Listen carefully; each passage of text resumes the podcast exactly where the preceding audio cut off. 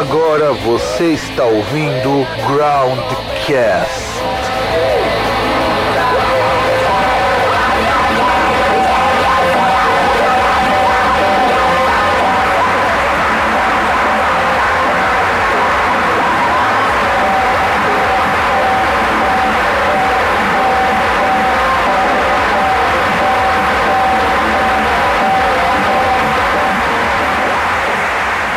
Salve! Caro ouvinte, caro ouvinte do meu do nosso programa Groundcast. Eu sou o Fábio e do outro lado, aquele que já está até com a voz no estilo da pauta, o César. E eu aqui, Fábio. Pergunta aí pro, pra rapaziada, César. Ai, triste. Tem que acabar o jovem, tem que. Não, não é tanta coisa para reclamar aqui, deixa quieto. Melhor não reclamar. Aliás, você viu que nessa semana aconteceram dois fatos que deixaram os os roqueiros de coração muito putos. O primeiro evento, a Luísa Sonza aparece com uma camiseta do Halloween. E o pessoal fica naquele gatekeeping tosco, sabe? Tipo que ela não curte metal, não sei o quê. E com uma camiseta do Better Than Hall. E o segundo fato da Nina Strauss, ela ter saído do, da banda do Alice Cooper pra ir tocar na banda do Demi Lovato. Você, você acompanhou a repercussão desses dois fatos, César? Não, o último que eu tinha visto era o pessoal reclamando do do Stranger Things e Metallica, mas isso aí já, já foi. Não, mas isso daí foi seis pessoas que reclamaram. Do quê? Do, do Stranger Things e Metallica. Sendo que o próprio Metallica falou que é de boa. Não, não, porra, pelo amor de Deus, né? É a banda que mais vende no mundo e vai, vai chegar e vai falar que não pode ter o bagulho porque ó, dois, alguns idiota pobre fala que não, que não pode. Porra. Não, e, sabe o que eu acho interessante? É, inclusive, deve, já deve ter saído quando esse programa for pro ar. Quando a gente falou no rock tiozão, como que o rock tiozão não chega nas pessoas, só que só nesse tempo, o Stranger Things conseguiu pegar uma música do Metallica, que nem é a música mais pop deles, porque, convenhamos, o Master of Puppets tem muito música, muito mais pop nesse sentido. Conseguiu fazer uma coisa que nem na época eles tinham conseguido, que é chegar no primeiro lugar no, na Billboard. É, porque o, o, grande feito do Metallica foi a questão de, de tipo, de conseguir abrir shows e até mesmo fazer excursão na Europa sem nem tocar no rádio, né? Exato. Que, é, né, que que tipo era uma época ali que era totalmente é, totalmente não independente né mas era totalmente fora do fora das paradas assim bem longe do mainstream né. E, e não sei cara pode não ser a música mais pop mas eu acho que é a música mais necessária porque tipo é é aquilo de melhor que o Metallica tem pra mostrar. É uma puta letra que fala sobre abuso de álcool então principalmente para o jovem, é muito importante ouvir sobre esse tipo de coisa. Não, e é, e é mó legal, cara, porque assim, eu comentei uma vez com uns amigos meus, é mostrar pro povo que o jovem quer ouvir rock, essas coisas, desde que isso chegue para eles. E, e, e sem contar que você pega que é um negócio de 40 anos atrás e que dialoga com o jovem, que é um tema que para ele é um tema importante, relevante. Sim, sabe? sim, sim. Muito mais do que, por mais que a pessoa queira achar da hora ou não, você tem música falando de seres mitológicos, de Tolkien, sei lá mais o que, que você queira falar, e, e do livro, ah, o outro lá que fala sobre, fez uma música sobre Duna, ou sei lá o que, qualquer outro livro aí ou qualquer outra poesia, que é interessante, mas assim, não é um negócio que vai, vai falar com o jovem assim, vai falar de uma forma muito mais restrita, né? Tipo, muito mais seccionada, né? Muito mais, muito mais de nicho, né? Não, a questão nem é só essa. O que eu acho interessante é que o Stranger Things conseguiu pegar duas coisas que era muito restrita aos nerdolão, que é heavy metal e RPG, e fez a pessoa se interessar por isso. E mostrar também que você pode ter um cara, que é no visual Headbanger lá, como o Ed Manson, que sofre um preconceito fudido por, por ser metaleiro, por gostar de coisa macabra, por ter um clube de RPG chamado Hellfire Club, que também já tem uma história pesada sobre esse Hellfire Club. E o cara é gente boa. E ele mostra porque ele tá com os moleques lá, porque ele é muito gente boa, que ele participa, ajuda os caras lá a vencer os monstros, a derrotar os monstros lá, porque ele realmente é muito gente boa. E a música do Metallica traz um punch pra cena, porque aquela cena é maravilhosa. A cena do Ed Manson já rolou até paródia já com essa cena. Porque é engraçado, o pessoal falava muito lá da música da Kate Bush, que também foi um grande feito que eu achei sensacional. Aquela música da Kate Bush ter parado na Billboard, mas a cena com o cara tocando metálica, todo, todo caracterizado, com banda na cabeça, guitarra, e, tudo mais, e o cara tocando aquela música, porque o próprio ator lá, o Joseph Quinn, que tocou a Master of Puppets, exceto o solinho que quem fez foi o filho do Trujillo, porque o solinho o cara não ia conseguir fazer. E aquela cena lá foi para por acaso, eles não iam colocar aquela cena no Stranger Things, mas no meio da pandemia, os caras começaram a refazer o roteiro. Os caras falaram, por que a gente não mete uma música do cara no telhado lá, muito louco, tocando? E na hora bateu o que era Master of Puppets, porque os caras nem cogitaram outra música. Os caras falaram, não, a gente vai pegar. E por sorte, Metallica curte a série também. Ah, mas, cara, Metallica não ia barrar a música. Porra, sabe? Chega no momento que o, o que eu achei mais idiota de tudo é que parece que, tipo, tá falando de uma banda que, sei lá, é, é uma banda que segue aquele lance lá do babaca do Menor, que quando não, que quando não é o cara lá molestando criança, né, é, ah, morte é um falso metal, a gente tem que ser verdadeiro, não sei o quê não pode ser vendido. Porra, não tem como.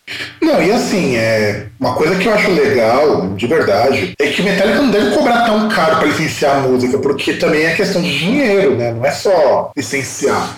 Porque não é a primeira música do Metallica que aparece no Stranger Things. Não é a primeira. Parece que alguma boa música do High the também aparece lá nas primeiras temporadas. E, e mesmo a Kate Bush não é a primeira vez que Running Up That Hill aparece em filme, filme, em série. Metallica tem trocentos lugares, tem jogo, tem filme, tem série. Então os caras não devem ser aí, careiro pra licenciar aí, aí, tem outra coisa também que eu, que eu vi em alguns pontos e acho meio babaca. Aí vem, principalmente eu vi assim no YouTube o pessoal falando, falou, ah, é, falar de parada de sucesso. Falar, ah, mas é, é 2022 ou é 1984? Porra, cara, reclama quando do estilo do que toca nas rádios, porque, ah, não, porque agora é só porcaria, não sei o quê. Aí quando tem música que, tipo, é, são coisas assim, né, porque a gente cai naquela, volta naquele assunto já batido do, ah, porque o, o antigo é bom e o, e o novo é ruim. Não é o antigo é bom, o novo é ruim. O antigo que sobreviveu é bom e sobreviveu porque é bom. É, e, é e muito do novo que você está comparando é coisa que, tipo, é igual o antigo que não sobreviveu. É descartável, como qualquer, qualquer música pop, qualquer música mainstream. É descartável. Mas é isso, vai, vai ter o seu movimento lá, vai estar tá nas paradas, vai estar tá em, em outros lugares, sabe-se lá por quais forças obscuras. A gente sabe por quê, mas, né? A gente já falou sobre isso várias vezes, mas assim. Não, não, é algo que vai... Sim, sim. É, a, gente, a gente já falou isso quando a gente falou de boy band. Quem lembra de boy band hoje que não tenha mais não, eu, eu digo questão de peiola, coisa do tipo, sabe? São, são tantas coisas que, que, tipo, que rolam nesse meio pra, para chegar no ponto da música estar tocando, né? Sim. que não só a questão do, da música em si, tem toda uma questão de mercado. E vamos lembrar, é, como tem mercado, tem questão de interesse financeiro, interesse financeiro num, no, num mundo globalizado capitalista neoliberal é o que manda. É, mas é, mas é mesmo. Então, não tem. Então, cara, não tem, tem muito assim, ah, mas o, o de antes era bom. E, e, o pior é a pessoa reclama de uma coisa e reclama do outra. Porra, sabe? Só que isso aí, cara, nunca, nunca tá contente com nada. Em vez de falar, em vez de ter um bagulho de tipo chegar e falar, tipo, porra, mano, agora tá da hora. Você chega, você vê um, um moleque aí, às vezes que, sei lá, vamos supor, o cara tá lá no trabalho dele, aí de repente ele tá lá, vê que tem uma molecada lá que é jovem aprendiz, que é estagiário, que ele nem, nem tem o que conversar, tipo, a não ser questão de trabalho dele passa conhecimento. Aí vê o cara com a camisa do Metallica lá, ou às vezes ele vê que você tem alguma coisa e fala, pô, você gosta de Metallica? Ah, gosto e tal, não sei o quê. Pô, já é um negócio que dá para conversar e ter um, né, uma, uma interação minimamente humana. Aí o cara vai ficar, hum, não, não pode. E os meus dois centavos que eu digo só sobre a Luísa Sonza Eu espero que alguém pegue e reedite essa capa com ela. Ia ficar muito Ah, bom. ah, cara, ia ficar muito bom. Bem lembrado, cara. Ia ficar muito bom. E não precisa nem ser. Nem fazer a bruxa morena, pode ser a bruxa loira mesmo, como ela tá aqui. Que já tem um. Você vê alguns clipes, algumas apresentações dela, ela já faz até tipo de maquiagem, essas coisas, faz umas caras que ficam bastante nessa vibe aí de. daquela bruxa do, da capa do disco do Halloween. Do Better Hall. Que, aliás, eu falo pra vocês, pra mim é o melhor disco do Halloween, é esse disco, pra mim. Porque da fase do Darius, ele não tem a superprodução que tem nos anteriores, nem nos posteriores. E muitos fãs não curtiam esse disco, cara, Better Than Hall. Então. Você é demais pra não curtir. Mas sabe por que o pessoal não curtia? Porque você vai escutar depois o Time of the Us, que saiu é o seguinte. Ele é muito mais power metal do que o Berton Hall. Berton Hall é um disco de heavy metal mesmo. Heavy metal até um pouquinho hard rock. E que eu acho fantástico por conta disso. Não sei, eu acho, eu acho o Time of the Oath, eu acho que talvez o que poderia falar é que ele soa mais sombrio. O Tide of the Oath, pouca coisa, cara. O, o Dark Ride soa mais sombrio. Também, também. É- Não, mas mas- em comparação com Better Than Raw. E o Better Than Raw, ele é muito mais. As músicas são muito mais com aquele punch que a música merece. Sabe? Elas são muito mais pra cima, pra cima em termos de força, sabe?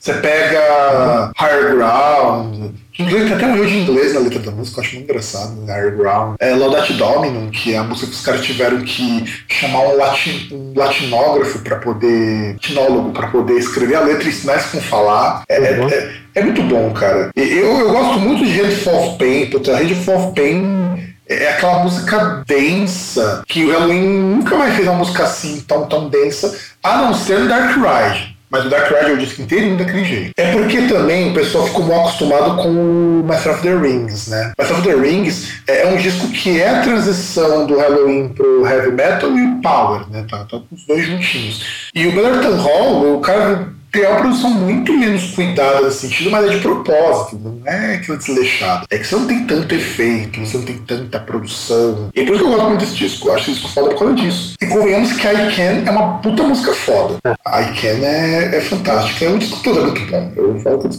E parece, se eu não me engano, da outra vez que ela apareceu com uma coisa de heavy metal, ela apareceu com uma coisa do Morbid Angel. É, é, ela tá mais true do que muitos desses caras que reclamam, cara, porque um disco que o pessoal, um fã mais hardcore do Halloween não curte tanto, pegou Morbid Angel. A, a Miley Cyrus tava falando, acho que foi a Miley Cyrus, não lembro, acho que foi ela, falou que tava no mosh do Dimmu Borgir. Os artistas de pop, dá pra perceber que eles curtem essas coisas assim, porque, cara, pop paga boleto. A bem da verdade é que pop paga boleto. Pop não é feito pra tocar o que o cara O, o gostaria de que eu acho, o que eu acho pior é que, tipo, que aí você vê esse pessoal que fala um monte, aí é a galera que usa as mesmas camisas do Iron Maiden e se acha malvadão. Ah, por causa do The Trooper, né? Não, ou do Fear of the Dark, né? Ah, mas Fear of the Dark. Mas você. É, não, é, Fear of the Dark quer organizar uma puta capa ruim, cara, do Fear of the Dark. Das capas lá Não, do. Fear of the Dark tem que ser ruim, assim, os, os caras conseguem a excelência em ser ruim, né? Porque os caras conseguem ser ruim em praticamente tudo. É, é ruim nas músicas, sabe? Até as músicas que são boas, assim, tipo, os caras derrapam, tem muita música ruim, é, é ruim na capa, que tem, tipo, o, o melhor artista, a melhor coisa que eles tinham disponível para fazer capa, que tinha histórico e tudo, os caras conseguem estragar. Não, sem contar, sem contar que pelo menos, por exemplo, No Prayer for the Dying é um disco ruim, mas você dá risada. Não, então, mas aí que tá. Ele é ruim, assim, questão já começa da produção, coisa do tipo, né? Tipo, não, não é, não é um disco que é feito pra ser bom, mas é, sai ruim. É, é- é tipo um disco que cara, os caras olharam e falaram, ah, vamos fazer um low budget aí, foda-se.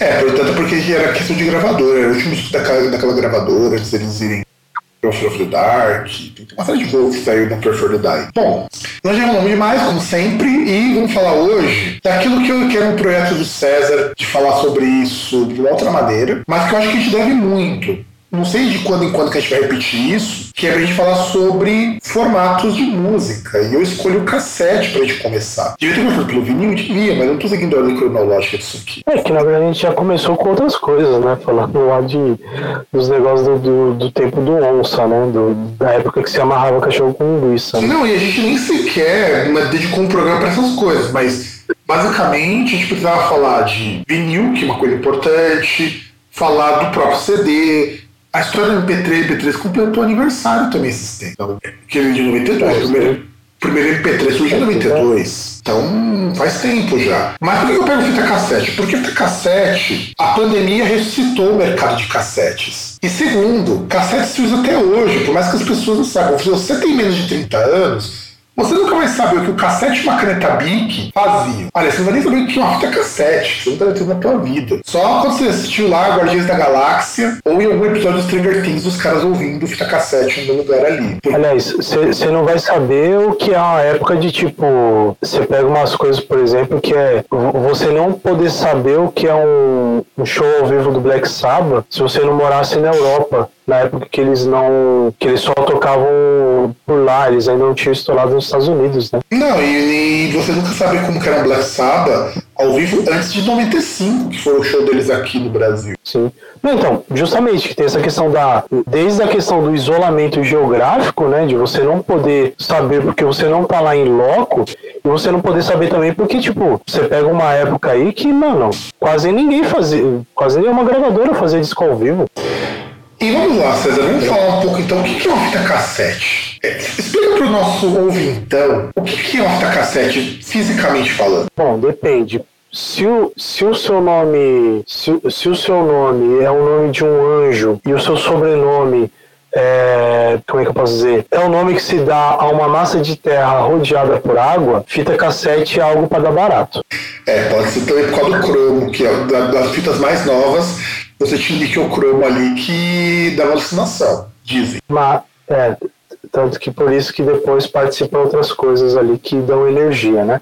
É, bom, mas aí falando, pensando assim, o fita cassete é uma fita magnética onde você grava ali, você tem dois, na superfície ali, você tem dois lados onde você grava informação, né?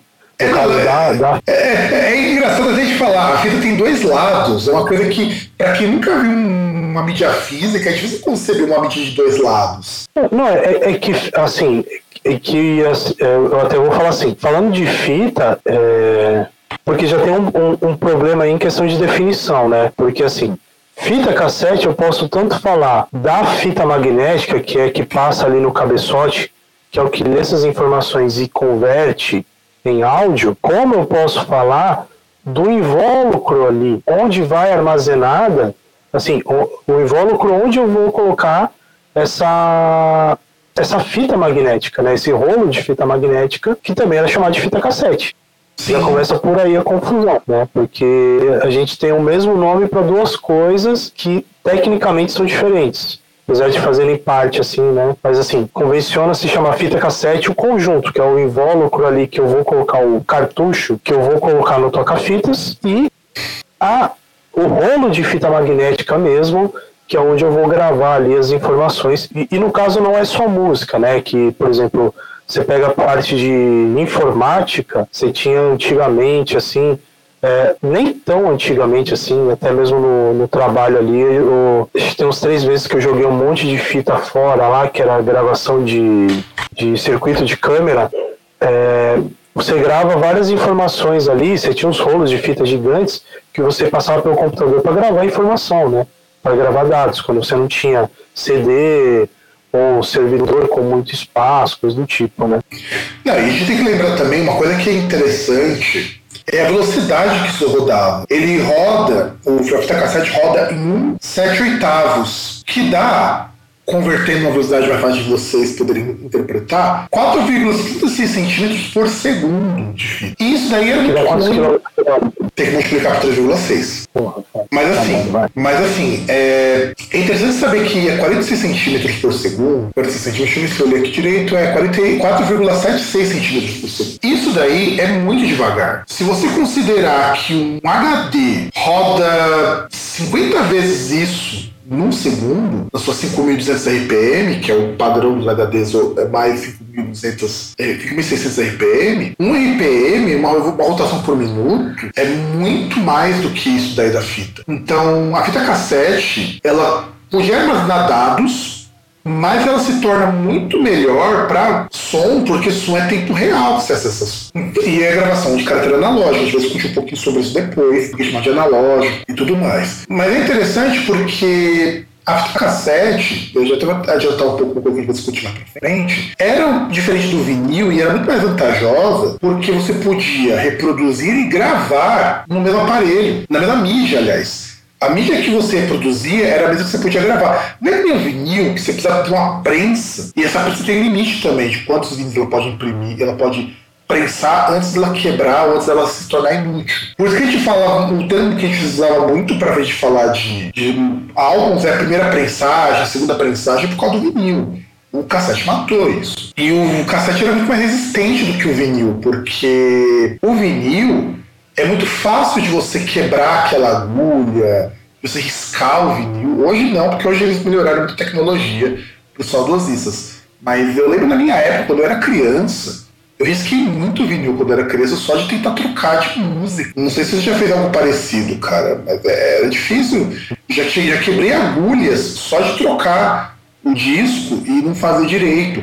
Os toca, os, as estruturas mais novas, na década de 90, começo da década de 90, elas já voltavam sozinhas a agulha. Mas, a maioria, mas muitas delas tinha que botar na mão. E chegou naquela parte do papelzinho ali, se você não tirasse, aquela agulha desgastando, desgastando, desgastando, e você perdia. Sem contar que o vinil ele desgasta muito mais do que o a fita cassete. É, que já começa só de, por exemplo, se você deixar o vinil ali e ele pegar poeira e você tocar, muito fácil de riscar. Se vibrar. Não, não, você pode, você pode ser pior. Se você esbarrar com a sua vitrola com ele tocando, ele já risca.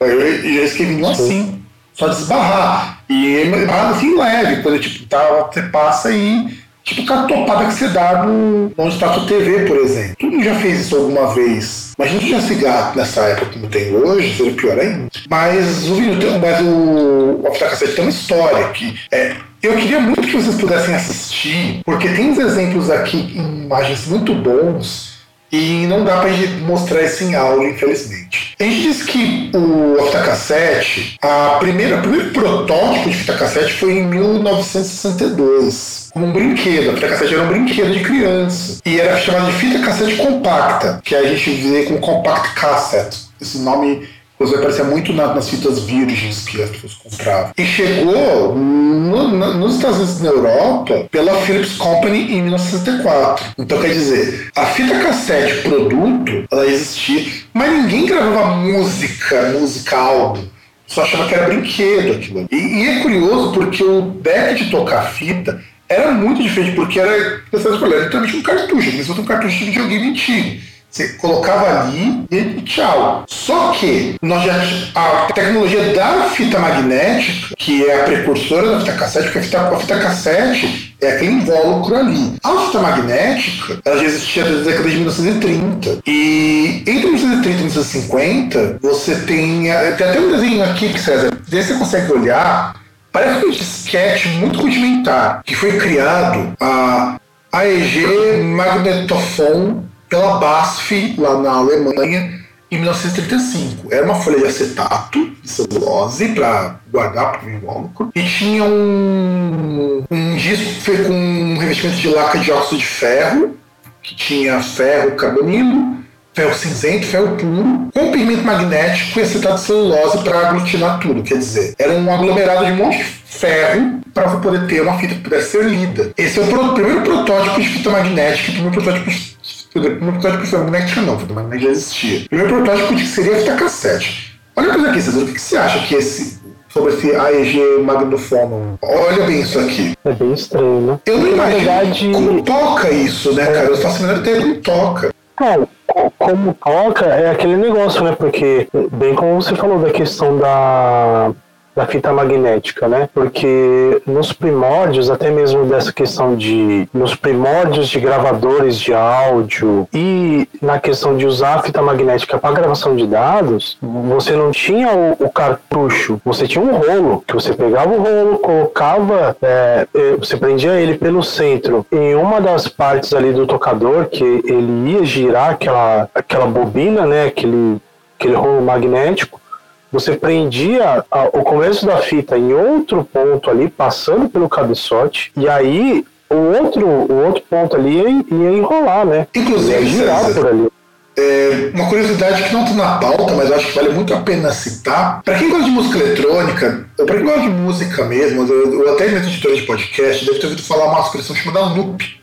Né? Você pega um trecho e vai rodando ele e forma uma melodia. Isso começou com a fita cassete, porque esse princípio que o César falou de você ligar uma ponta na outra, as pessoas conseguiram ligar duas pontas de uma fita e aquilo rodava indefinidamente. Então você repetia aquele som durante muito tempo. Isso começou a surgir lá com a pessoa da música concreta, lá na França, em 1945. Os caras pegavam, por exemplo, a fita rodando e invertia a rotação para criar um, um loop reverso, para para fazer uma construção sonora. Então, muito das bases de música eletrônica, de efeitos sonoros, também começa com esse pessoal da música erudita usando esse princípio que você já falou lá do, dos rolão de, de fita. Só queria acrescentar isso aqui porque eu achei interessante que você lembrou da, da, dos rolos grandes. Eu tinha uma máquina dessa quando eu era mais novo, acho que eu tinha uns 7, 8 anos. Eu baixei trazido uma máquina dessas, eu não sei que fim que deu aquela. Aliás, até uma, uma, uma, uma referência mais próxima de cultura pop para isso, e que aí denuncia a idade do nosso ouvintão, quem não lembra de Lucas Silva e Silva, do seu gravador? É, e aquele gravador mudou de acordo com a temporada, porque ele começa com um gravadorzão, depois ele pega um gravador compacto. E é legal a gente também citar isso daí. Bom, e aí?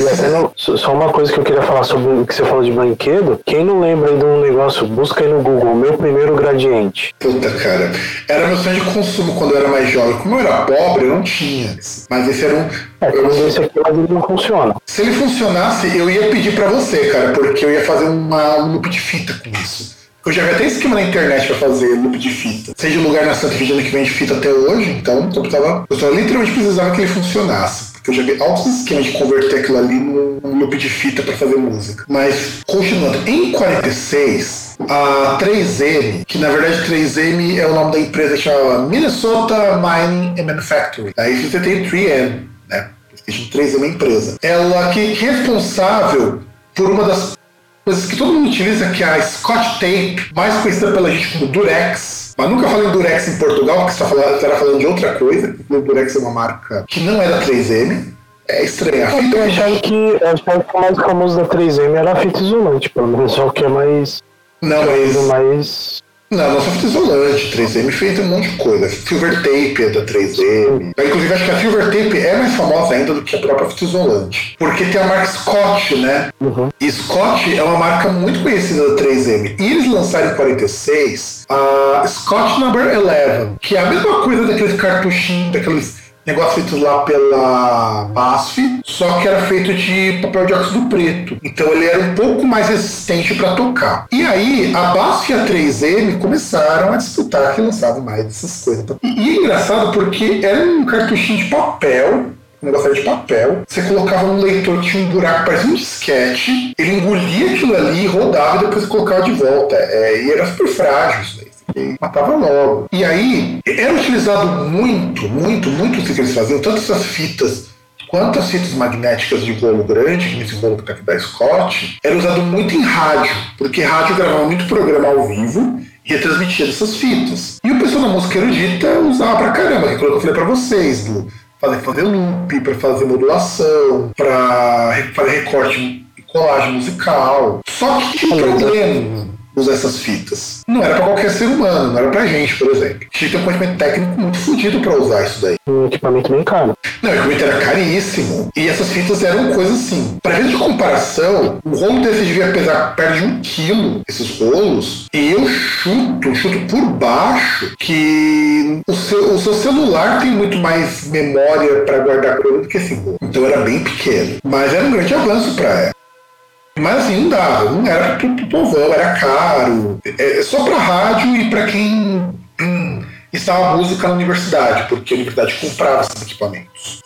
Ou se você fosse muito rico, que nem os caras do Kraftwerk, que usavam muito essas fitas, porque os caras eram uns playboyzinhos lá, lá que estudavam com o Stockenhausen e os caras tinham dinheiro pra investir no equipamento pi. Mas era caro, era caro pra cacete. E aí, você tem um problema na fita cassete, que é um dos primeiros problemas que a fita cassete vai apresentar. Não capturava todas as dinâmicas. E é aí que entra uma questão interessante. A falta de dinâmica da fita, que só depois foi uma coisa de 1960, dá um som tão característico que hoje você emula esse efeito. Que, que o pessoal vai chamar de lo-fi. O lo-fi muitas vezes emula esse som de fita cassete, que não é só o chiadinho dela. É, você não consegue capturar todas as frequências. Então, de repente a voz ela fica meio flat, o instrumento fica meio flat, fica uma coisa meio. meio esquisita, mas é muito bom como efeito, com efeito funciona muito bem. Mas não era uma coisa que eles gostavam muito em gravação. Tanto que você vai pegar a gravação de rádio da década de 40, assim, eu já vi muito em música, inclusive, cara, a voz parece sempre a mesma. Não é, César? É que antigamente tinha um. Tinha até um negócio que era interessante, assim, né? Que tinha sempre essa questão de discussão, né? Em relação a formatos, né? Que sempre tinha aquela questão de formatos preferidos, porque o som, até por conta da natureza, de como ele é gravado, da superfície, e até mesmo no começo da da mídia digital, é, ele é diferente, né? Aí sempre tinha aquela pessoa que, não, mas para mim o vinil é melhor por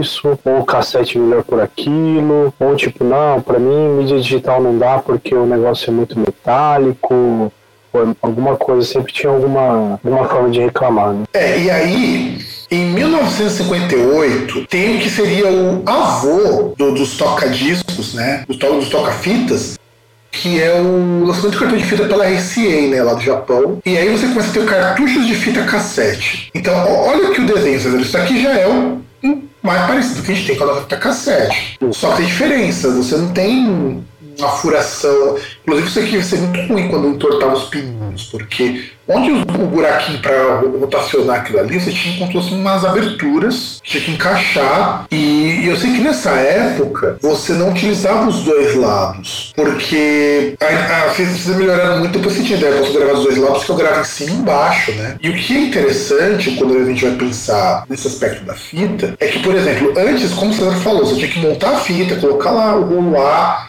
colocar o rolo em branco B e tinha que fazer isso na mão. Esses cartuchos, você não precisava mais fazer isso. Esses cartuchos você ia lá, inseria o cartucho e tchau. Você não tinha esse problema de fita A e fita B. Essas fitas, essas, inclusive esse modelo de se encaixar, as fitas ficaram depois para as gravadoras, porque você começa a ter fitas com maior capacidade, você podia trabalhar, você podia cortar. E aí essa, esse aparelho da RCA permitia que você colocasse o cartucho apertasse um botão e simplesmente ouvia. E com é. isso você podia reduzir o tamanho da máquina também. Você não precisava de uma máquina do tamanho de um guarda-roupa. E agora você podia ter uma máquina do tamanho, sei lá, de um de uma fryer, vai, do pessoal mais novo. É que até depois assim de um tempo que foi passando, assim, você deixava ele tocando, mas quando veio aquela questão de você poder colocar nos dois lados, tinha tocadores que você ainda tinha que, por exemplo, acabou o primeiro lado, você tinha que virar para poder ouvir o outro lado. Né? Mas era muito mais fácil do que você tocadores que giravam ainda no outro. Sim, sim, é muito mais fácil do que você pegar um rolo, tirar e você vai você vai fazer o mesmo esquema com o outro, com o rolo ali, né? Realmente. Eu nem sei se dava pra fazer isso aí no, nos outros tocadores, mas. Não, provavelmente não dá, por isso que eles não gravam dos dois lados. Com essa possibilidade de você poder só girar o cartucho ou ser automático. Esse cartucho automático foram os últimos toca-discos que saíram.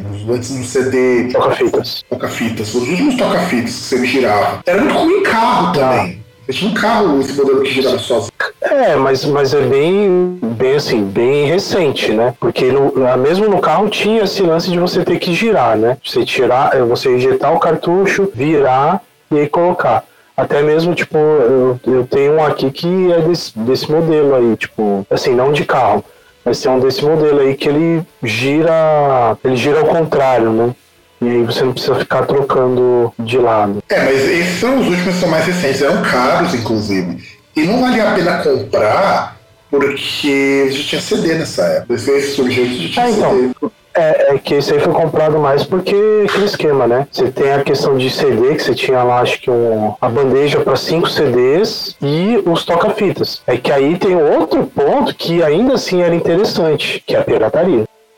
É, a gente vai conversar sobre isso mais pra frente. A gente tá na pauta, a gente vai conversar sobre isso. E o curioso, então, quando eles começaram a criar esse negócio aí, em 62, a Philips trouxe o que seriam os primeiros cassetes compactos. Então, quer dizer, a fita cassete mais parecida com a fita cassete que nós conhecemos. Tanto que a fita cassete que nós conhecemos chama-se fita cassete padrão Philips. E todo mundo passou a adotar isso daí. Então é interessante porque até eles chegarem uma padronização do cassete demorou também. Isso permitiu que os aparelhos evoluíssem, porque partir do momento que todo mundo usava o mesmo modelo, não precisava ficar preocupando em fazer uma, alguma coisa de proprietário e para gravador. Seria péssimo isso. Era mais fácil que a gravadora, não é que nem videogame, por exemplo, que videogame cada um pode ter o seu, a sua, as coisas exclusivas. Nessa época, nós pensávamos nisso. Pensava, por exemplo, que a pessoa tem que comprar música. Não importa quem que é o tocador. É, é, é que na verdade é aquele esquema, né? Mesmo com. A, até chegando em formatos mais antigos, coisa aí até bom que você falou do videogame, a gente tinha muito nessa questão de mídia física. É, não vou dizer batalha, mas você tinha uma disputa de formatos. A, as fabricantes iam lançavam seu formato, aquele que o mercado escolhesse assim assim como sendo uma melhor por sabe-se lá qual motivo, perdurava, né? Que é a mesma coisa que você tem a questão da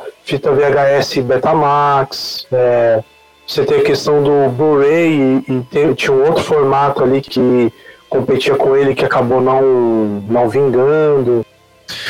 Não, é só para o pessoal ter ideia, esse CD existe até hoje.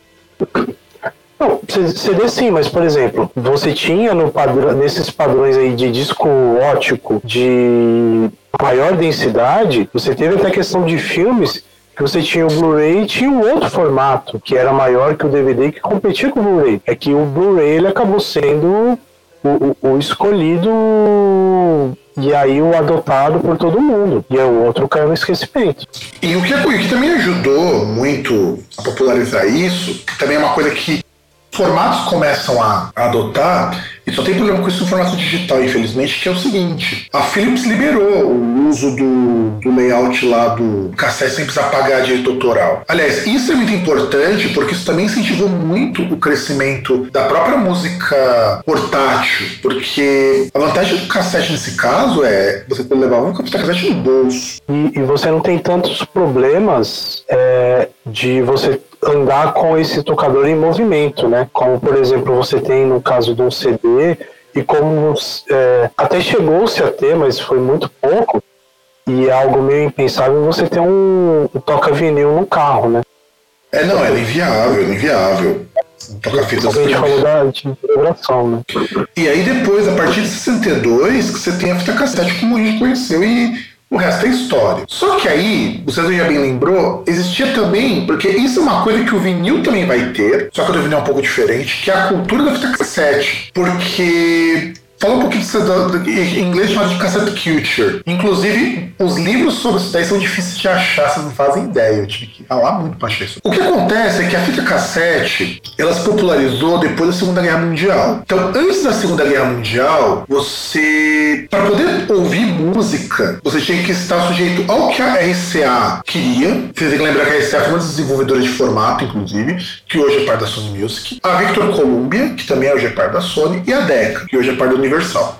São três empresas que produziam formatos físicos e eram diferentes, inclusive. Se eles não quisessem publicar aquela música, não publicavam. E isso era meio bosta, porque o monopólio de distribuição de música estava na mão de três empresas. E a fita cassete permitiu, a partir de 1940, que gravadoras menores começassem a apostar nisso quando surgiu a fita magnética e tudo mais, você tinha um acesso a equipamentos que era muito mais assim, ainda eram caros, mas poxa, você não dependia de três gravadores para lançar música. Então, se antes, antes você tinha praticamente Slayer, né? Eu chamo de Slayer, esse tipo de música, e, e algumas coisas de bebop. Daquele jazz bem pop mesmo, aquele jazz assim, povão. E isso era uma merda, cara, isso era muito ruim. E aí, a partir dos anos 40, muita gravadora menor começou a surgir e isso permitiu que artistas começassem também a aparecer fora desses três, desses três grupos. E onde que a Fita Cassete vai entrar nisso? E você começa também a ter uma, uma questão aqui com esse barateamento de tecnologia, esse fim do monopólio dessas três empresas. Antigamente as gravadoras grandes, esses três grupos lançavam muita música étnica, né? muita música de grupo, música de negros, música de latinos, eram lançadas por esses grupos. Aí eles começaram a se desinteressar por isso, porque falando, vamos só lançar o que dá dinheiro. Essas gravadoras menores absorveram essas pessoas. Então, a primeira coisa que a fita magnética permitiu foi que músicas muito regionais, com público muito restrito, pudessem ter a oportunidade de gravar alguma coisa e lançar na rádio. Então é interessante esse, esse, esse rolê da fita magnética. E aí, quando começou a surgir a fita cassete lá em década de 1960, barateou ainda mais as gravações, era muito mais barato que o vinil, inclusive, é barato até hoje que o vinil, porque você podia gravar e reproduzir usando o mesmo, a mesma mídia. Isso era uma vantagem muito grande. Que é onde também entra a questão da pirataria, que a gente vai discutir daqui a pouco. E era legal porque, por exemplo, não precisava ter uma fita massa, fita massa nem, nem existia nessa época, não precisava ter um disco feito num molde de metal, prensar numa folha de vinil para gravar as músicas e aquilo ali podia, sei lá, conseguir 100 cópias daquilo. Não lembro quanto que é o limite sem comprometer a qualidade. Eu podia infinitamente multiplicar uma fita, quer dizer, infinitamente, ela também tem um limite, mas esgotou de uma, pega uma outra fita e continuo. Mas não preciso de uma outra parte, de uma outra coisa para fazer a gravação. Isso era importante, isso era bom. E nisso, você começa a ter então uma cultura de distribuição de fita cassete. E isso permitiu que muito artista surgisse nessa. É, tanto é, gente, se vocês perceberem bem, é a partir de 1960 que começa a surgir gêneros como rock, como pop, que a gente, como a gente conhece, que a gente até falou sobre isso, os subestilos é, gêneros de muita tudo você começou a surgir tudo na década de 60. Por quê? Agora era barato produzir os artistas. Quer dizer, barato dentro do que a época permitia que fosse barato, que ainda era caro pra caramba. O artista sozinho não conseguia se bancar se não fosse muito rico. Mas hoje não depende de três grupos de caras que só que só queria ver dinheiro. Você dependia de um cara que tinha um pouco mais de dinheiro e conseguia montar uma gravadora e já podia distribuir, porque a gravadora era cara para montar, mas a mídia não era. Você saindo com uma fita demo do estúdio, você já conseguia reproduzir até vender em show. Exato, exato. É, esse é o ponto que eu esqueci de comentar, mas é legal também lembrar. Você podia gravar a sua demo num estúdio a um preço muito baixo e simplesmente pegar um, um toca de fitas e fazer os, os double deck, né, que demoram para sair, e fazer cópia fita para fita e vender aquilo ali. Muita demo foi vendida assim, inclusive. E nisso, a, a gente começa a ter, aí que, pegando o ponto que o César citou, a pirataria. Porque era muito fácil comprar uma fita em branco, ou pegar uma fita já existente e apagá-la, também era possível fazer isso Quer dizer, é possível até hoje. Fitas elas têm uma proteçãozinha ali que se você colocar um durex você consegue gravar. E aí você podia gravar, por exemplo, ia até gravar de vinil depois. Depois você poderia até gravar de vinil. Mas é interessante quando a gente pensa o seguinte: no Brasil, que as coisas demoravam muito para chegar, muita gente só conheceu bandas porque tinha distribuição pirata de fita cassete. A gente, quando era mais novo, sabe? Que a gente não gravava de rádio, de amigo, pra ouvir em casa? Não, então, e, e, justamente esse ponto, não só a questão de você uh, reproduzir de outra fita. Você tinha aquele ponto que, sei lá, uh, vamos supor, ah, o Rock in Rio, primeira edição, está sendo transmitida pela Rádio X. Você podia meter uma fita lá e deixar gravando. Do rádio para tua fita e depois você ouvir. Sim, sim. E era legal esse tipo de coisa porque você conseguia é, repetir, é, você conseguia, como diz o próprio Adorno, era reprodutível isso, altamente reprodutivo. E essa reprodutibilidade que para gente como trabalhador mataria a essência da música, para o ouvinte mais pobre era muito bom, porque vinil era muito caro, vinil ocupava muito espaço, vinil era muito frágil, era muito fácil você acabar com o vinil e ter que comprar outro. Estragar uma vitrola era muito fácil. Não toca discos não, Aliás, não. Só, só aquele ponto, né, que é, que é aquela questão de, da portabilidade da música de você deixar de ter que parar um certo tempo, chegar num certo espaço para pegar aquele equipamento que é um trambolho para pegar e ouvir e tal, que aí depois de anos que você tem essa questão aí, que você poderia simplesmente ter um fone de ouvido, um, um negócio assim que dava, uh, talvez até ali, dependendo da época, você colocar no bolso e você sai na rua ouvindo suas músicas. É, isso As demora, músicas que você queria Isso demora um pouquinho ainda. A gente vai chegar no, no Walkman, que também merece um programa só sobre ele. Mas antes do Walkman já era mais fácil. Porque, ah, eu quero ouvir. Eu quero, ah, saiu música nova do Slayer. O cara pegava a fitinha dele, ia lá na casa do brother. Se o cara gostou, ele ia lá e gravava uma fita. Ah, aliás, tem um outro fenômeno aí que veio depois, que é a questão da mixtape. É. Que é você, você poder pegar. Porque, por exemplo, o vinil. O vinil, eu tenho que pegar o vinil, está ali o vinil do artista tal, ou o vinil feito da forma que a gravadora fez, como por exemplo, trilha internacional de novela, e você tem que ouvir na ordem que está ali as músicas que estão ali. Com a fita cassete tinha aquele ponto que, poxa, eu tenho uma fita virgem, uma fita que eu quero gravar por cima, eu gravo as músicas que eu quiser, na ordem que eu quiser, e tipo, se eu quiser Ó, oh, tá aqui, ó. Master of Puppets, versão ao vivo em Copenhague. Eu vou e gravo. Master of Puppets, versão original. Vou lá e gravo. Ah, agora, Master of Puppets, versão demo uh, gravada na casa do Cliff Burton. Vou lá e gravo. E posso ouvir isso. Dá essa flexibilidade, essa liberdade de você ter controle sobre aquilo que você ia ouvir. De você ah, poder ouvir sim. o que você queria. Não, e sem contar o seguinte, você podia, a partir daí, para a gravadora, era interessante a cassete. Porque, por exemplo, eu pego um artista de rock mais experimental, eu não vou fazer 100 mil cópias. Faço 5, faço mil. Porque era tão barato que fazer muito, fazer pouco era irrelevante. Um vinil, por exemplo, estava feito uma quantidade muito grande para ele compensar. Você não precisava um vinil. Só o custo para você fazer aquela prensa do vinil era muito caro. Fita não, eu posso fazer uma fita só, no caso da fita demo que toma tua, se vira. Não precisava nem comprar as cópias, fazia as cópias em casa. E essa cultura da fita cassete era muito disso da mixtape também. Era você ir na casa do seu amigo, o cara tinha acabado de comprar um vinil novo, uma fita mesmo, e você gravar sua música que você queria.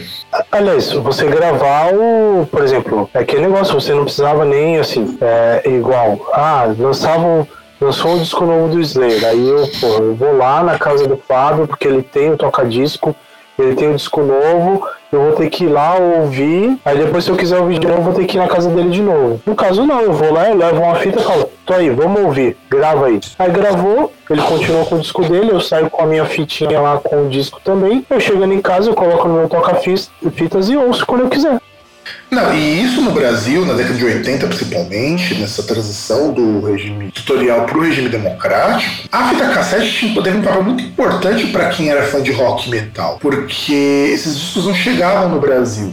Quem conseguia esses discos tipo do Slayer, Metallica, ou era muito rico, porque comprava o vinil lá fora, ou que eu quero muito mais frequentemente quando a banda era muito underground, o cara pegava de alguém que tinha ido pro exterior e isso se multiplicava. Nisso que, por exemplo, você tem gente que conhecia sarcófago na Noruega, porque tinha essa coisa de trocar fita entre as pessoas. Ah, eu tenho uma fita do Belfedor, por exemplo. Aí você tem uma fita do Slayer tocando de sunga e igual a rolê lá num show na garagem do, do Kerry King. É trocar umas fitas. Eu gravava uma cópia a mais, ele gravava uma, cópia a mais, a gente trocava por correio. Não, e justamente isso, você só fazia uma cópia a mais. Tipo, em vez de comprar uma fita virgem que você ia comprar, você comprava duas. É. Aí você gravava aí e você mandava. Coisa que com vinil não dá pra fazer, que você, você não ia comprar dois vinis porque era um preço absurdo.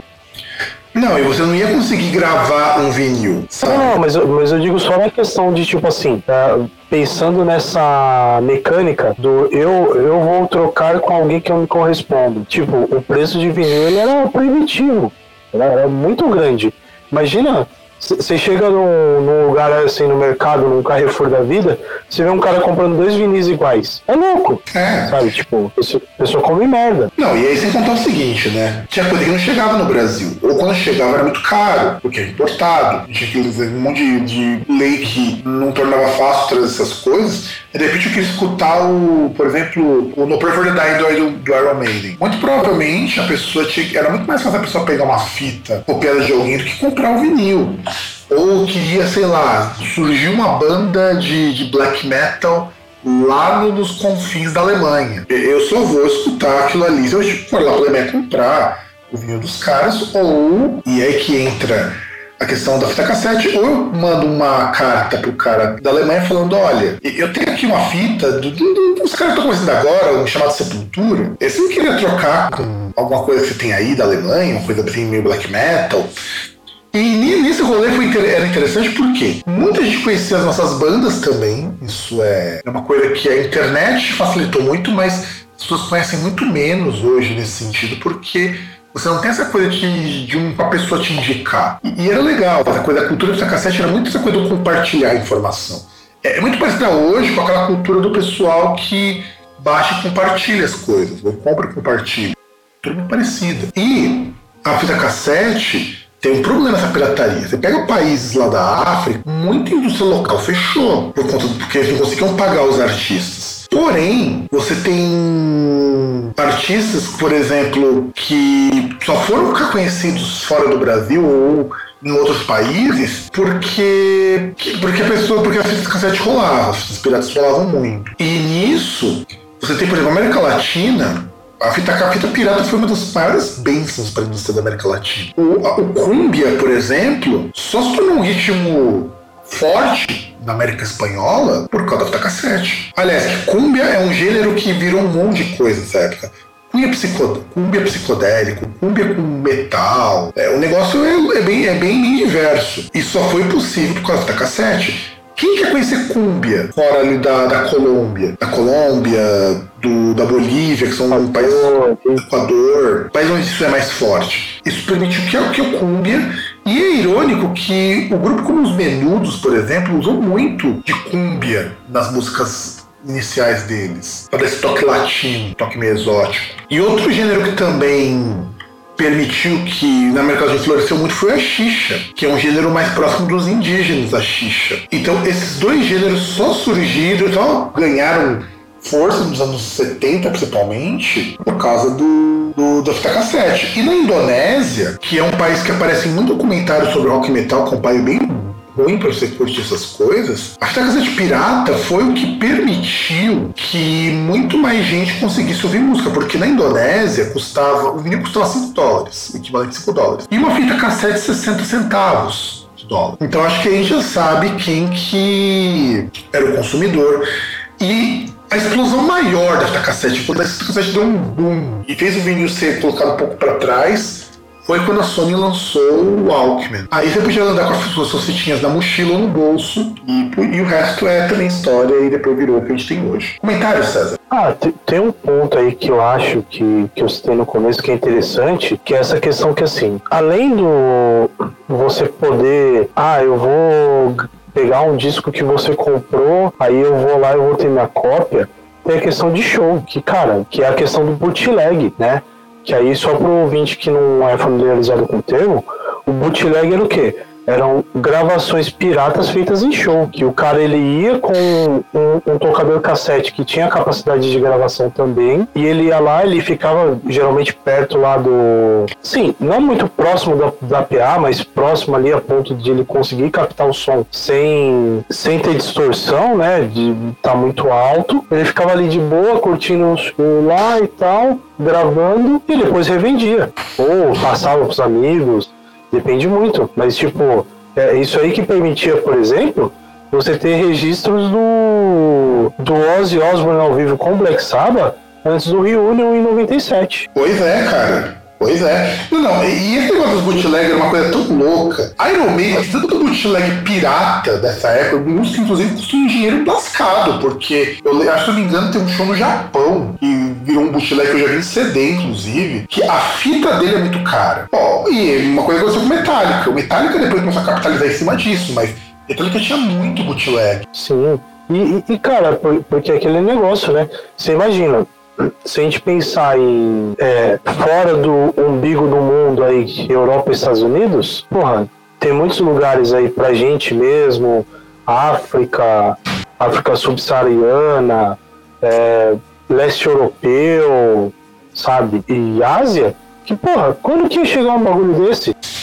Tipo, um lugar que às vezes não tinha nem banda local que tocava isso. Não ia chegar nunca. É, União Soviética mesmo. Muita coisa chegava é, por cassete lá. Porque, por exemplo, se já não chegava o disco original, você imagina chegar um registro ao vivo. Nem fudendo, nem fudendo, porque, porque gravadora não.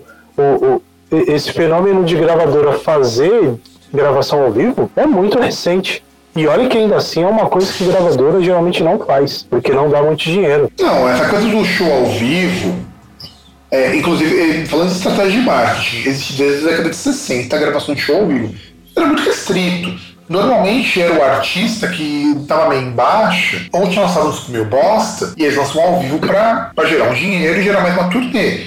Hoje, a questão do disco ao vivo é um pouco diferente. Hoje o disco ao vivo realmente compensa muito pouco. O que matou muito o disco ao vivo são as transmissões pela internet. Pra que, que eu vou comprar um disco se eu posso ver o show no YouTube? Ah, não, não, então, mas aí que tá, é porque isso aí ele foi substituído, né? Mas, por exemplo, você pega numa época que, poxa, é, você tem essa questão de do show ser restrito ao local onde está sendo gravado, porque uh, onde está sendo feito, porque você não tinha transmissão. Para ter transmissão, você tinha que ter transmissão de um evento muito importante, tipo um grande festival como Live Aid, sabe? É, eram pouquíssimo, o Rock in Rio, as primeiras edições, sabe? É porque e era caro, e era caro fazer transmissão ao vivo. Era caro, o pessoal não, não então, tão grande. Ou quando você tinha show feito em programa. O Cream fazia muito isso. O The Who, o Cream fazia muito isso.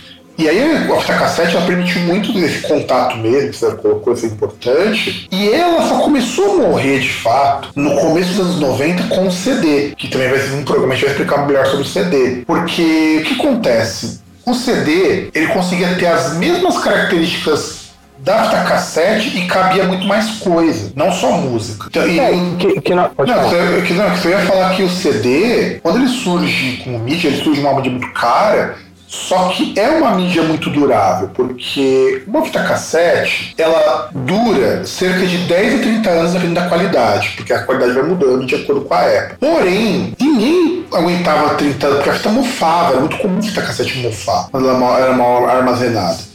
Se ela era armazenada direitinho, num lugar. Como as que meu pai tinha, a gente sempre armazenava assim, era super tranquilo. Inclusive, eu fiquei com uma puta de uma dó quando minha mãe jogou um monte de fita cassete fora. Cara, é, é que assim, para mim, morfar não aconteceu. Mas que acontecia às vezes era da fita estragar porque ela enganchava no cabeçote. Que eu não lembro nem por que que acontecia isso, mas que tipo, das vezes ela enganchar no cabeçote você não conseguir tirar. Então, fita, tem... você tem que romper a fita. Tem algumas razões que isso acontecia. Primeiro, a qualidade da fita, porque a fita era uma qualidade muito ruim e ela começava a se desgastar a ponto que ela ficar porosa. Sujeira, que era o mais comum, por isso que você vai ver que as fitas cassete, elas tinham mais covinha. Não, e, e por isso que depois teve um tempo, você tinha uma fita limpadora de cabeçote. É, exato, porque... Você lembra isso aí? Sim, eu tive uma, inclusive. Era uma fita com uma com uma tarja meio porosa. Algumas versões ainda colocavam um produto dentro da fita para ajudar a limpar. Sim. Que, que, ele tinha, na verdade, ele tinha uma, uma haste, né, que era presa ali naquele, naquele pino que girava, e você tinha uma espuminha ali que ficava mexendo no cabeçote ali para remover a sujeira, né? Porque a sujeira do cabeçote também fazia enroscar. Outra coisa que fazia enroscar é a temperatura. Se estava muito quente, ele fatalmente enroscava. E por último, que eu acho que é um, um dos casos mais sérios, é o modo que você gravava fitas virgens, que eram fitas em branco, era muito comum delas enroscarem com o tempo. As fitas de gravação original não, era muito difícil aquilo enganchar, porque o material era muito melhor. E a fita, como eu já, eu já disse, a fita aguentava 30 anos, mas dificilmente alguém tinha uma fita por tudo isso. E... É, que, que, na, que na verdade o, o, o que eu acho que o CD começou a matar a, a fita foi a questão depois de você ter essa questão da popularização aí e queda de preço de gravador de CD, né? Porque ah, aí a, a, fita já perdeu todo o seu propósito, né? Tipo, que seria a gravação do CD e depois você ter a formato digital, que você podia gravar outros. gravar mais coisas no, no CD, né? Não, só pra, só pra título de comparação, no começo dos anos 2000, que foi quando a produção de fita cassete no Brasil praticamente parou, muita gente começou a ter computador com gravador de CD. Era, era caro, tá? Era caro, peso pra época, mas era possível de você comprar. Tanto que, não, e... tanto que os primeiros gravadores eram externos, não tinha nenhum computador. Não, e, e também porque você tinha aquele ponto, porque assim, se era caro para você, consumidor final, você comprar um gravador, para o cara que piratear, pirateava era barato. Então aí você começou a ter o fenômeno do CD pirata. Não, e o CD, CD popular, né? E o CD tinha um, um, um, aparelho que você comprava da China que um CD virava seis. Sim, é, você, você tinha um. Basicamente, você tinha um computador que era só gravador de CD. Tipo, ele tinha. Que era bem isso. Tinha, tinha modelo que o pessoal tinha lá na 25 de março, que acho que tinha 12. Era um bagulho absurdo, era, é, era proporção industrial, né? Produção é, massa. Coisa que a fita cassete não permitia, porque você não conseguia colocar vários decks para gravação. Aí você vai ficar para um, é. outro rolê para quando a gente vai explicar sobre CD. Mas não tinha. E por que pareça, César, isso é uma vantagem que o, fita cassete tinha sobre o CD, você podia gravar até quatro canais de música. Não, o que eu acho que é que assim, hum, vamos lá.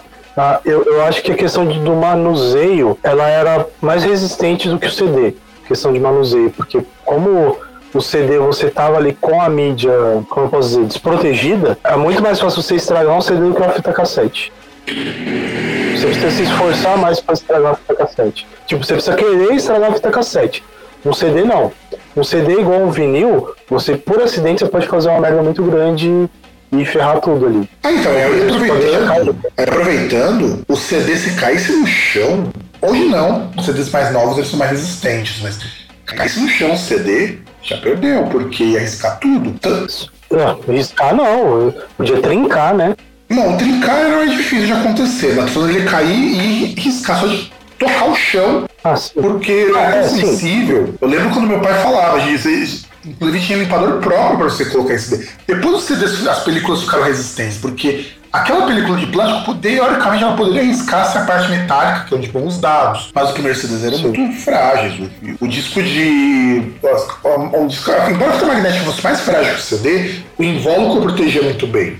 Então era vantajoso. Isso não ia enfiar a mão ali no, no, na fita propriamente dita, né? Agora no CD não tem como, né? Você tá ali, se você não tá pegando no, na, na, parte ali do, do CD que tem a, a etiqueta por cima, você vai acabar fatalmente pegando no, no próprio disco, né? Na própria mídia.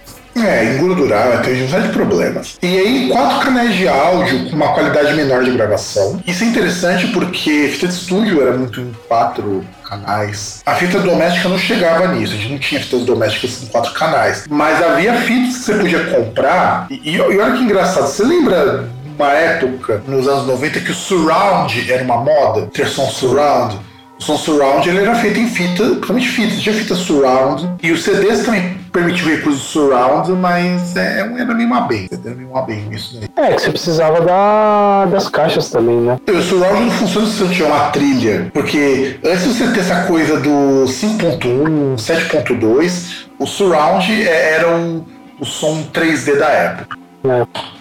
E aí, as fitas elas eram divididas de acordo com quanto cabia de cada lado, que era o, C, né? As classificações C são muito malucas, porque a fita padrão era o C60, que era 30 minutos de cada lado, C90, 40 minutos de cada lado. Eu já cheguei a pegar fitas desse tipo. Era uma bosta, porque essas fitas embolavam tudo. E raramente a C120 que era caríssima. Nunca comprei uma 620 porque era caro, permitia 60 minutos de cada lado. Foi era a maior fita que você tinha. Eu, e era engraçado porque a C90, que chamava de fita de longa duração, não sei se já aconteceu com você, comprou uma vez só também. Fatalmente ela engasgar em algum momento no seu toca-fitas, porque os toca-fitas não eram feitos para fitas muito longas. E às vezes essas fitas também eram um pouco mais finas, para poder comportar o tanto de fita que precisava para 90 minutos. É, só que você ia comprar mesmo.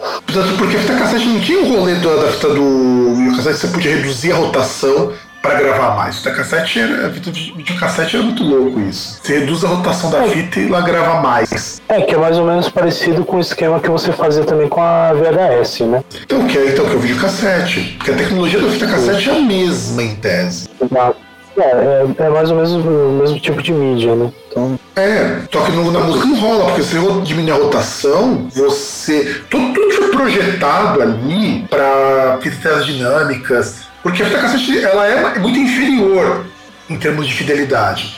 A fidelidade sonora a gente só conseguiu alcançar com o digital. E não é nem com o CD, com o formato digital mesmo. Você conseguiu som de alta fidelidade. Que não era uma preocupação das pessoas também, porque a ideia de alta fidelidade ela começa a surgir quando você tem formatos digitais que comportam mais dinâmicas e coisas que você precisa de aparelhos próprios para isso. Nessa época, você tinha um som surround você era o cara pica se você tivesse um som surround. Porque era caro. Porra, era um dos meus sonhos de consumo era ter um som surround para jogar videogame, inclusive. E o jogo que, é, que, conven... que convenhamos também que a questão de alta fidelidade é foda, porque como a gente já falou aí, porra, é... são formatos que vieram num ponto que tipo não existia porra nenhuma, né? Então, você não tem nada aí o cara fala, não, mas eu não quero isso aqui porque eu não um som fiel. Porra, vai tomar no cu. Inclusive, você ouvinte, deixa eu dar uma dica aqui minha. Como produtor, né? E o César vai poder corroborar com isso se ele desejar. Se você paga mais caro para ter ultra high quality em serviços como Spotify, que aqui no Brasil não chegou ainda, mas uma hora vai chegar. Deezer, é, Tidal. Tidal. Tem serviço ainda mais, mais fidelidade ainda. Você está sendo feito de otário. Saiu inclusive uma matéria, eu até mostrei isso com uma moça. Ela queria assinar um serviço de high quality que ela está morando fora do Brasil. E lá o Deezer tem esse serviço de ultra alta qualidade, que aqui no Brasil ainda não tem. Falei pra ela, olha, se você quiser jogar dinheiro no lixo, pode. Porque tem aqueles caras que falam, não, mas eu sinto a diferença. Sente o teu cu. Você... Porque eu sou audiófilo, porque eu tenho ouvido absoluto, você não conseguiria entender. Porque assim, ó, ó, eu tenho um amigo, esse cara, ele compra disco 7.2. Eu chuto que para trazer um disco desse pro Brasil não é menos de 400 pau, um disco desses que gravado em mídia de DVD, inclusive, gravado em mídia de CD. Ele tem equipamento para escutar isso, até porque ele é produtor musical. Então ele pode dizer, olha, isso faz diferença. Eu nunca vi ele falando isso de arquivo digital. Por que, que acontece? A não ser que você compre um arquivo digital, e aí você vai ter toda essa fidelidade, caras 4, streaming tem limitação. Já começa pela conexão, né? É, a conexão corta frequências. Porque você precisa, porque para você poder transmitir, tem que comprimir o áudio. Todo áudio que vai para streaming, ele é comprimido. E na compressão você perde coisa. Que coisa que você não vai perceber. Então tem aquele cara que fala, nossa, a qualidade do Deezer piorou com o Spotify. Não. A única diferença do Spotify para o Deezer, em termos de qualidade sonora, é que o Spotify é mais baixo. E isso que as pessoas acham que é ter mais qualidade, menos qualidade. Não. Não é estar mais alto ou mais baixo. Isso você ajusta, inclusive. Como você pode ajustar a equalização? Meu pai fazia muito isso, porque meu pai era preocupado com uma fidelidade um pouquinho maior que ele ouvia. Meu pai ele ajustava a equalização para cada disco que ele ouvia. Ele aumentava um pouco o grave, tirava um pouco das frequências mais altas, dos agudos. Ele fazia um trabalho de equalização, mas porque meu pai trabalhou em rádio, ele manjava desses parâmetros. Mas você não tem alta fidelidade antes de arquivo digital. Fita cassete é o que menos tem eh, fidelidade, inclusive. Tem menos até que o vinil. Só que o vinil, ele não é um som fácil de você transportar e a parte física da coisa interfere muito. Um vinil que você toca 30 vezes tem um decréscimo de qualidade muito mais acentuado do que uma fita cassete que você toca lá 30 vezes. Sem contar os problemas de poder dar problema na agulha, riscar o disco. É, uma série de coisas. O vinil entortar não era incomum isso acontecer também. Só para quem não tinha onde guardar vinil de pé, e às vezes colocavam um em cima do outro, eles entortavam com o peso deles mesmos. Ou às vezes de deixar o. Você tem um toca-disco que a tampa é, seja translúcida, e você às vezes deixar um disco num lugar onde em algum horário do dia bate o sol, principalmente o, o sol de um horário mais forte. Aí você vai ver lá o calombo, assim. É, é, exato. O cassete não era sujeito a isso. Claro que o cassete também não era mil maravilha. Se você passasse fita cassete perto de um televisor, existia a chance de desmagnetização da fita. Mas é, é, o mesmo mito que as pessoas acham, acham, que se você colocar celular perto do computador ele vai dar problema. Não vai. É, o mesmo mito da pessoa que que acha que não pode. Que, que vai no mercado comprar carne e não pode passar o laser lá do leitor de código de barras. Esse mito eu não conheço, não, cara. Conte-me mais. Eu vi, eu, eu, vi, eu vi isso aí recentemente, cara. Pessoa dizendo que não pode passar o, o laser lá da carne. Nossa senhora, mano. Parabéns, que cara. Absurdo. Parabéns. Esse cara pode ser cético com gosto, né? Não, esse tipo de pessoa é, é, é, o tipo que motiva ter avisos de entre no elevador se o mesmo se encontrar nesse andar. E que no, que no pacote de amendoins está escrito contém amendoins. Exato. Mas é, mas é isso. E aí, a gente tem uma coisa também, além desses formatos C60, C90 e C120, existiam formatos menores, como C10, C12, C15. Cara, aí depois tem um formato muito quebrado, C45. Eu vi lá tem um monte de formato alternativo. Tudo usado para gravar dados, porque a fita cassete ela era ótima para você usar com computador, porque disquete era caro, caro para um caralho. E a fita cassete, não, e a fita cassete ainda gravava mais dados do que um cassete, do que um disquete. Sim, para você armazenar é bem melhor do que você armazenar um disquete. Muito mais fácil. Inclusive, César, inclusive, César, só uma pergunta.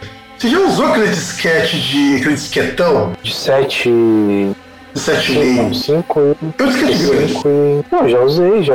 Cara, eu já fiz curso de Windows 3. Eu também. 3. quanto que era? Puta 3.11. 3. É, é, então, que eu tô tentando lembrar o que eu fiz, acho que foi de 3.11. Ah, já usei, pô. Aliás, até pouco tempo atrás eu tinha aqui em casa, eu tenho que dar uma olhada. Eu devo ter o disquete. Eu não tenho como ler, mas eu ainda tenho disquete. Meu tio. Só procurar. Tinha computador de tela verde. Sim, de monitor de fósforo. Eu, eu joguei Prince of Persia naquele monitor. E o pior, você tinha que instalar com o disquete aquilo ali. Um disquete, aquele grandão, aquele floppy disk grande, ele acho que não tinha um mega de capacidade naquilo ali. Sim. Aliás, a coisa maravilhosa desse disquete, né, que com, com os primeiros computadores pessoais vindo com leitor de CD, tinha muita gente que pensava que você podia ler o disquete colocando no leitor de CD, né? Por causa do tamanho. É que esses disquetes eles sumiram depois que veio o disquete de 3 polegadas. Que era, que era mais resistente, mas eles podiam queimar do nada. Então, e, e, que armazenava mais dados, né? Armazenava 3 megas, incríveis 3 megas. Não, 3 não, acho que era 1.4, né? É, é 1.5, alguma coisa assim. Tipo, Cara, é incrível falar nisso, que, tipo, parecia que era tanta coisa que você gravava nisso, mas muitas vezes quando você precisava era, era uma merreca. E agora você percebe o quanto que era uma merreca, né? Ah não, cara, eu tenho HD de 4 TB pra guardar as coisas, então. Olha a mudança. E aí quando a gente fala de fita cassete, elas, elas eram muito melhores para você gravar dados. Porque elas tinham muito mais espaço. Ah, sim. Ah, mas HD de 4 TB é muito. Tem um computador com HD de 500 MB. Eu tive, cara, viu?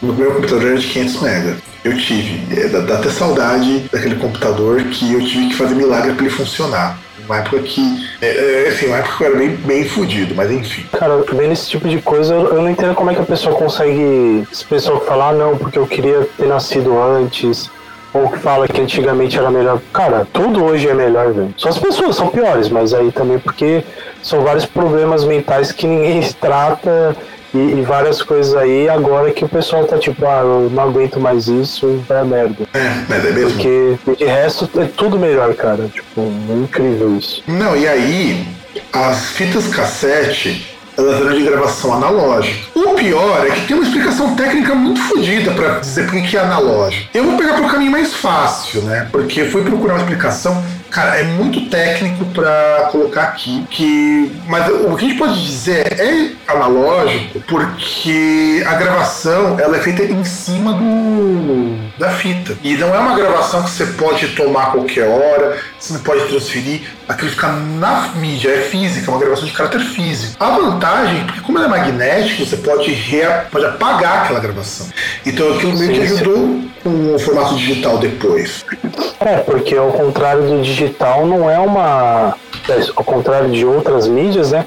Não, não é uma mídia que ela você precisa como é que eu posso dizer de um tratamento especial de uma de uma manufatura especial para ele ser reaproveitável, né? A, a, fita é a fita ali, você pode regravar. É que tem essa questão que você falou da, da duração em relação à qualidade da fita fita que tem uma qualidade maior, ela é durável por mais tempo. Uma que tem uma qualidade menor, ela é durável por menos tempo. Tecnicamente, se você tirasse a variável da qualidade da fita, todas você poderia gravar para sempre, é. teoricamente. E assim, coisa que CD só deu para fazer depois que surgiu o CD regravável, né? Então, e, a, e na verdade, a questão do de ser analógico implica também no seguinte: tá tudo ali, você não consegue separar nada, ele gera um arquivo ali. O analógico, ele tá registrado num ponto X e eu preciso chegar nele para poder produzir. Mesmo quando gente gravava as informações naquelas fitas menores, não é que nem você pegar uma coisa, arrastar e jogar lá. Que o computador ele lê dos clusters aleatórios. Porque não sei se tem um HD de espaço sólido, como eu tenho aqui, o César também tem, o HD é tudo jogado nos clusters. E você jogar nos clusters, o, o computador reorganiza. O digital permite isso. Permite que eu consiga aproveitar melhor o espaço, inclusive. Porque o arquivo gera um arquivo em tamanho X. No analógico, não. O analógico, ele está fisicamente gravado ali. De forma sequencial. De forma sequencial. E isso que é importante. O analógico é sequencial. Há uma sequência de dados ali em determinado espaço físico, na qual você não tem acesso do que vem em qualquer momento. O digital, o arquivo, ele eu tenho a ele de forma restrita, dependendo de onde ele estiver gravado, se não analógico. Então, quando a gente fala da questão do analógico, a questão de estar ali que nem o vinil. Por que, que o vinil ele é analógico também? Porque está gravado nos sulcos. E isso que é a diferença. O conceito do, do disco rígido, antes de surgir os, os HDs de estado sólido, é muito parecido conceitualmente com o que tinha na fita cassete. Conceitualmente é muito parecido. A diferença é que o, a mídia digital, disco lógico, ótico, tem uma outra maneira de interpretar isso. É, e, o, e o disco, assim, o, por exemplo, o HD da vida, que também é disco magnético, apesar de ser um, uma forma diferente, né? Ele, pelo menos o disco, ele permite você gravar sem precisar ser sequencialmente, né? Por é. conta da forma. Porque a, a, a manipulação de memória de, de, dados no computador, ela pode ser feita através de referência, né? Você tem ali, você começa a gravar um, você começa a gravar uma música, só que chega num pedaço ali da música, o, o espaço ali é, seguinte ele está ocupado. Aí ele só chega e fala, ó, desse pedaço aqui você vai lá pro ponto XPTO da, do HD, que o resto vai estar tá lá. É. E ele vai seguir isso aí, o computador consegue interpretar isso, né? É, sim. E por, por último, uma coisa que o cassete perdia muito, tenho muito pro vinil nesse sentido, é que a fidelidade, por conta de frequências, era uma fidelidade muito baixa. Mas veja só, ouvinte. A maioria dos ouvintes está cagando para isso. Primeiro por quê? A não ser que você compare a fita cassete com uma fita um CD, um áudio digital, você não ver diferenças muito nítidas. E a qualidade dos reprodutores também não era muito alta nesse sentido. Mesmo que você tivesse um dinheiro, não era muito alto. O vinil tinha muita estática, uma coisa que a fita cassete não tinha muito menos nesse sentido. É, é, é, que a diferença ela não vai ser tanto assim que, em questão de qualidade, vai ser em, em questão de características sonoras da própria mídia. Você tem um som, por exemplo, por conta das frequências que você perde, o, o som do vinil você vai sentir um som mais cheio, algumas pessoas dizem até que mais quente também, por conta de outras características, mas não de, de você ouvir falar.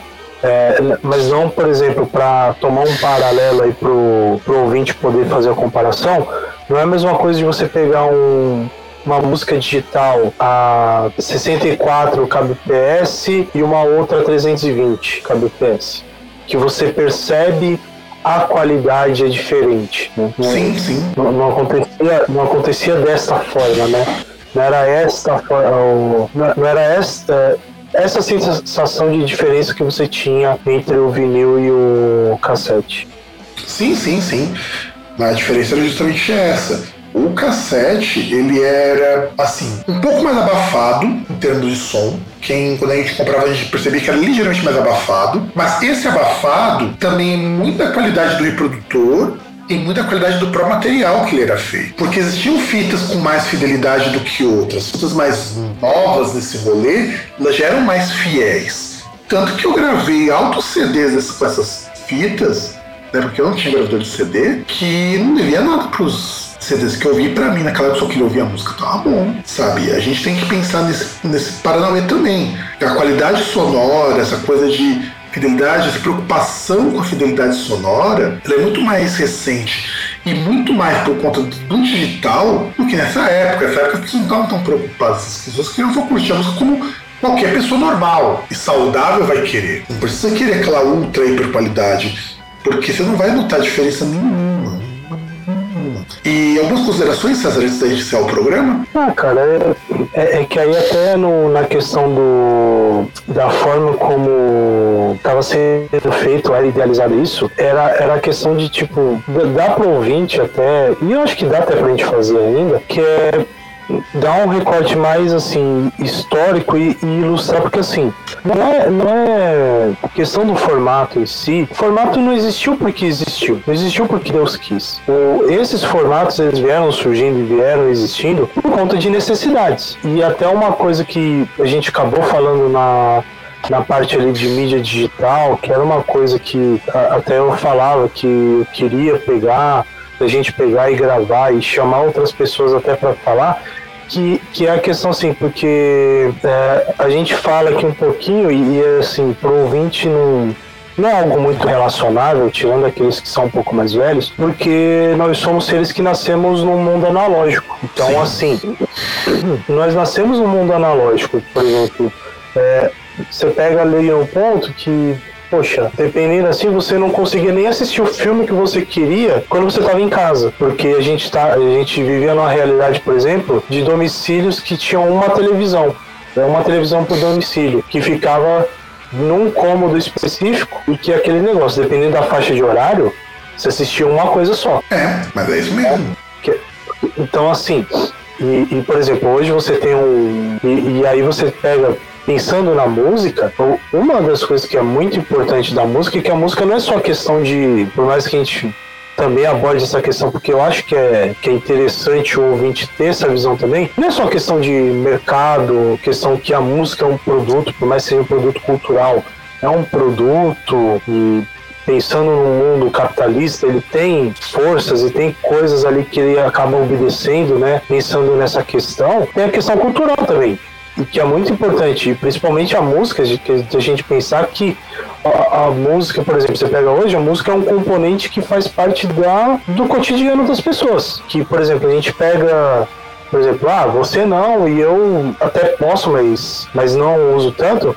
Mas, por exemplo, a pessoa ela pode sair de casa, por exemplo, a pessoa acordou, tirando o, o horário que ela está dormindo, ela acordou, escovou os dentes, saiu de casa, foi pro trabalho, saiu do trabalho, foi almoçar, voltou do almoço, voltou a trabalhar, saiu do trabalho, foi para foi lá, voltou do estudo, chegou em casa, foi lá, comeu, vai dormir. Cara, você vai pegar aí, sei lá, se a pessoa dorme 8 horas por dia, que eu acho que muita gente não dorme, o, o restante aí são 16 horas que a pessoa pode ininterruptamente passar ouvindo música. Coisa que pra gente não. Coisa que pra gente foi algo que foi. Assim, foi sendo incorporado, né?